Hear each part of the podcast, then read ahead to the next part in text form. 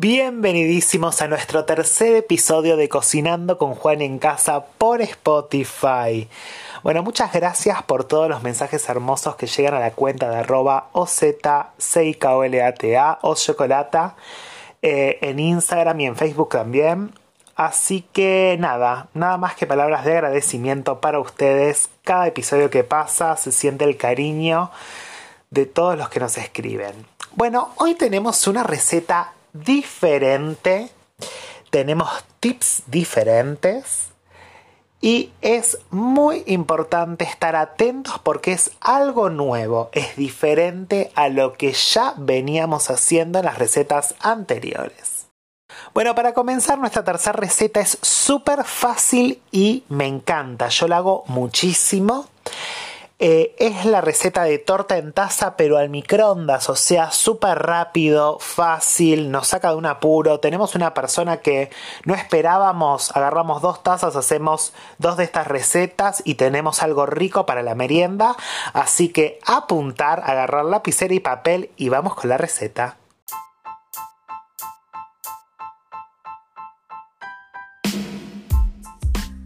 Para comenzar con esta receta que es súper fácil, vamos a necesitar una taza para desayuno de esas que utilizamos todos los días que puede ir al microondas, esto sí es importante. Un huevo entero lo vamos a poner en la taza con dos cucharadas de azúcar. Si les gusta muy dulce le pueden poner hasta tres, pero para mí con dos está más que bien. 3 cucharadas de harina leudante, esto sí es importante. Una cucharada de manteca fundida, también esto es importante. Y vainillín, esto lo vamos a revolver todos chicos y no necesitamos nada más. Un minuto y medio al microondas en potencia máxima. Eh, y directamente la sacamos, la pinchamos con un escarbadiente o con un cuchillito para ver que está totalmente cocido. Si lo necesitan dejar 30 segundos más está bien también. Siempre depende del microondas y la potencia que tiene, eso sí. Eh, pero una vez que esté así, perfecta, dejamos enfriar y ya tenemos una torta divina que le podemos poner dulce de leche, merengue, le podemos poner crema, le podemos poner una mermelada, lo que quisiéramos le podemos poner. Así que vamos a seguir con unos tips para mejorar y tener muchos cuidados y poder mejorar esta receta. Bueno, vamos con los tips de esta receta que es súper fácil. El primero y no menos importante, recuerden que la taza tiene que ser apta para microondas. Eso es lo primero que les voy a decir porque si no pueden ocurrir desastres. También con respecto a la taza, si la sacamos muy caliente del microondas, no la podemos apoyar en un lugar directamente que esté muy frío, pues se nos puede quebrar. Entonces la podemos poner arriba de un repasador, la podemos poner arriba de una maderita, de una apoyapavas, lo que quieran. Pero Recuerden eso que no es menos importante, no tiene que ver directamente con la receta, pero sí con el resultado final, pues si se nos rompen no podemos comer la torta. Bien, recuerden que si le queremos poner otro sabor porque estamos cansados de comer todo sabor vainilla, le podemos poner cualquier ralladura, ralladura de mandarina, ralladura de pomelo, ralladura de naranja, ralladura de eh, limón, de lo que quieran. Eh, ¿Quieren ponerle semillas? Le pueden poner semillas. ¿Quieren hacer una torta en taza de limón y amapolas? Le agarran unas semillitas de amapola, se las ponen directamente antes de meterla en el microondas lo revuelven bien para que se distribuya en toda la mezcla, lo ponen directamente, no hay ningún problema, eso está más que bien, porque recuerden que esta receta es una micro porción, pero no deja de ser una receta de un budín convencional. ¿Sí? Por eso se cocina rápido porque es una monoporción, es chica. Eh, bueno, recuerden que si le quieren poner dulce de leche, le quieren poner crema, hay que dejarla enfriar, porque si yo le pongo crema batida o dulce de leche, el calor me lo va a bajar y me lo va a fundir y vamos a hacer un desastre. Eh, ¿Quieren ponerle M&M? Le pueden poner M&M también. ¿Le quieren poner chips de chocolate? Bueno, los chips de chocolate o los cuadraditos de chocolate cortados hay que pasarlos por maicena o hay que pasarlos por harina para que queden suspendidos y no queden todos en el fondo. ¿Le quieren poner membrillo? La combinación de naranja membrillo, de limón y membrillo es brutal. Podrían hacer también. Después vamos a hablar de combinaciones. Si les gustaría, mándenme un mensaje y eh, me dicen directamente, quiero que, hablemos en, algún episodio sobre esto. Y bueno, si muchas personas logran lo mismo, vamos a hablar directamente de lo que todos queremos escuchar. Eh, entonces también de esa forma vamos a aprender por ahí con, con otras recetas. Entonces, bueno, sabiendo esto y teniendo en claro todos estos tips, ah, recuerden que si la quieren hacer de chocolate, en vez de ponerle 3 cucharadas de harina leudante, le ponen 2 cucharadas de harina leudante y una cucharada de eh, cacao en polvo. Lo mezclan bien y es una torta de chocolate perfectamente. Así que esos son los tips de esta receta. Espero que les gusten, que lo hagan y me manden foto a arroba en Instagram.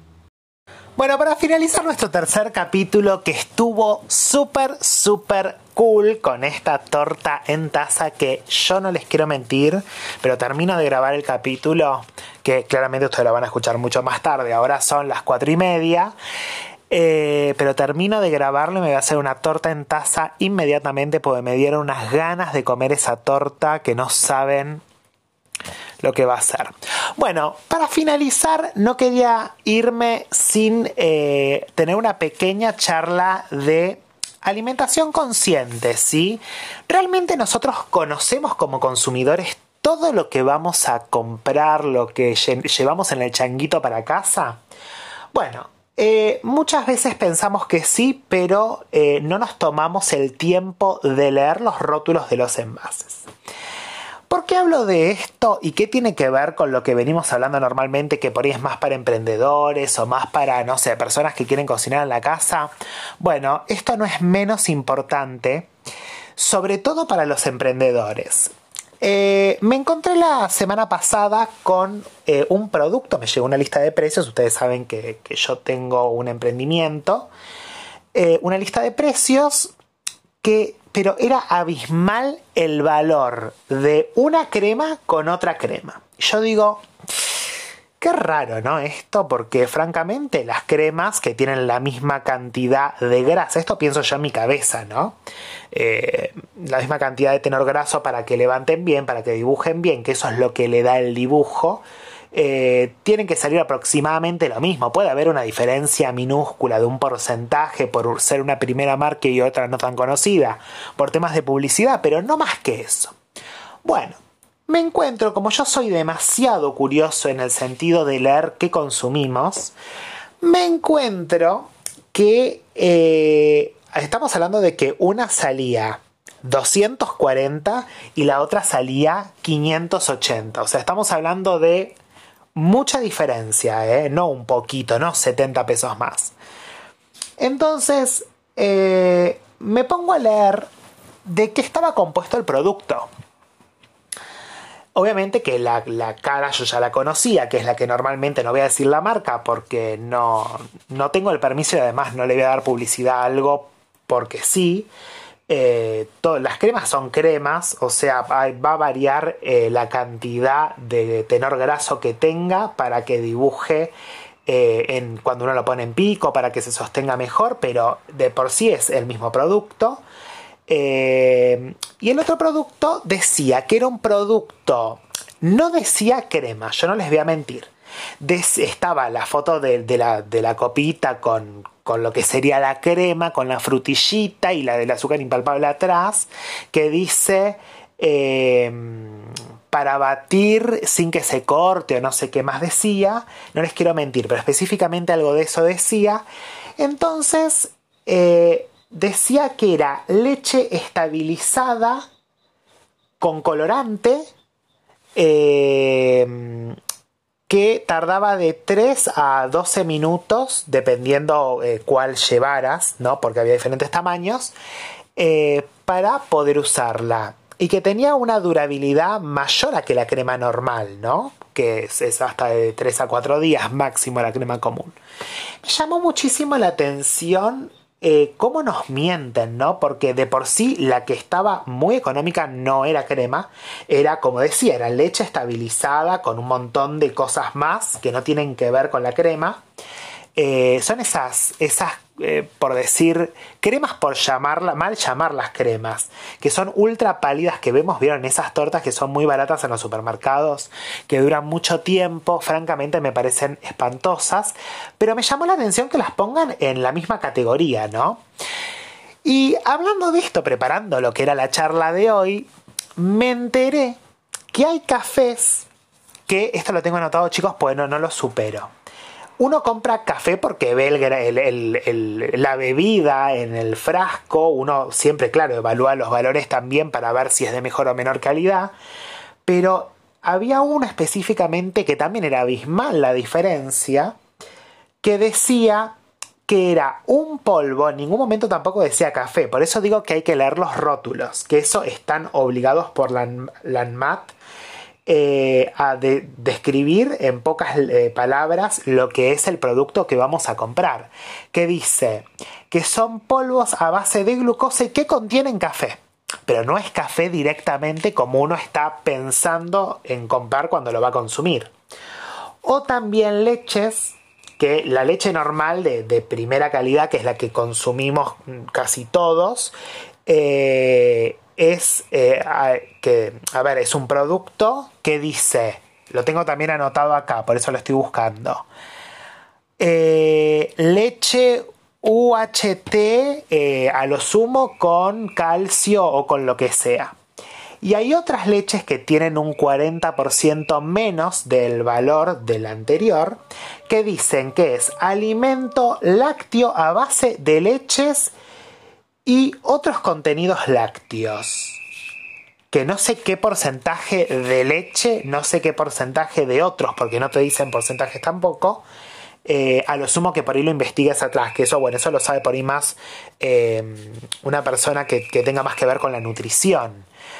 Eh, entonces, a razón de esto, ah, y el dulce de leche también, que esto no me lo quería olvidar, uno ve un envase que tiene color de dulce de leche, que tiene una tostada con un untable, no lo voy a llamar dulce de leche, pero era lo que decía en el, paque, en el tarro, decía eh, untable a base de eh, azúcar y leche. Bueno, eso era teóricamente un dulce de leche, también había muchísimo dinero de diferencia entre un producto y otro. ¿A dónde quiero llegar con esto? A que en realidad muchas veces tenemos que prestar atención, sobre todo si vamos a buscar productos que no consumamos normalmente.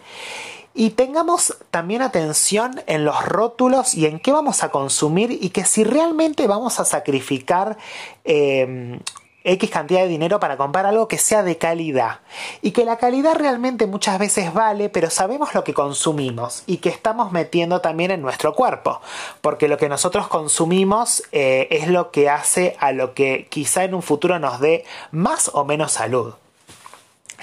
Entonces, bueno, nada, me estoy impactado con lo que estuve investigando. Estaba en realidad haciendo para un curso de cocina saludable que estoy eh, grabando, que pronto también van a ver en las aulas virtuales, que obviamente uno además da charlas eh, respecto a cada capítulo para dar información a quienes van a hacer y a quienes también quieren en algún futuro enseñar. Eh, y francamente estoy muy pero muy sorprendido. Lean los rótulos de los eh, paquetes que no está prohibido que mientan, o sea, eh, te puede mentir una imagen del paquete porque pueden ponerle los arabescos que quieran, pero en la descripción del producto no. Lean bien qué compramos, por qué pagamos un poco más por lo que pagamos más, para realmente ver si realmente conviene comprar el más económico o no porque eso también en realidad hace a la alimentación y a la salud que podamos tener eh, en un futuro. Así que bueno, les quiero agradecer muchísimo por escucharme en este tercer capítulo. Vamos por el cuarto capítulo con mucha más información para poder aprender otras recetas y poder conocer más sobre la gastronomía. Muy pronto se vienen entrevistas, que fue una de las cosas que les prometí, que vamos a hablar con otros chefs que son específicos en muchas especialidades, sobre todo en muchas que están hoy en tendencia. Así que nos vemos el próximo capítulo. Muchas gracias por elegirnos. Les mando un beso muy muy grande.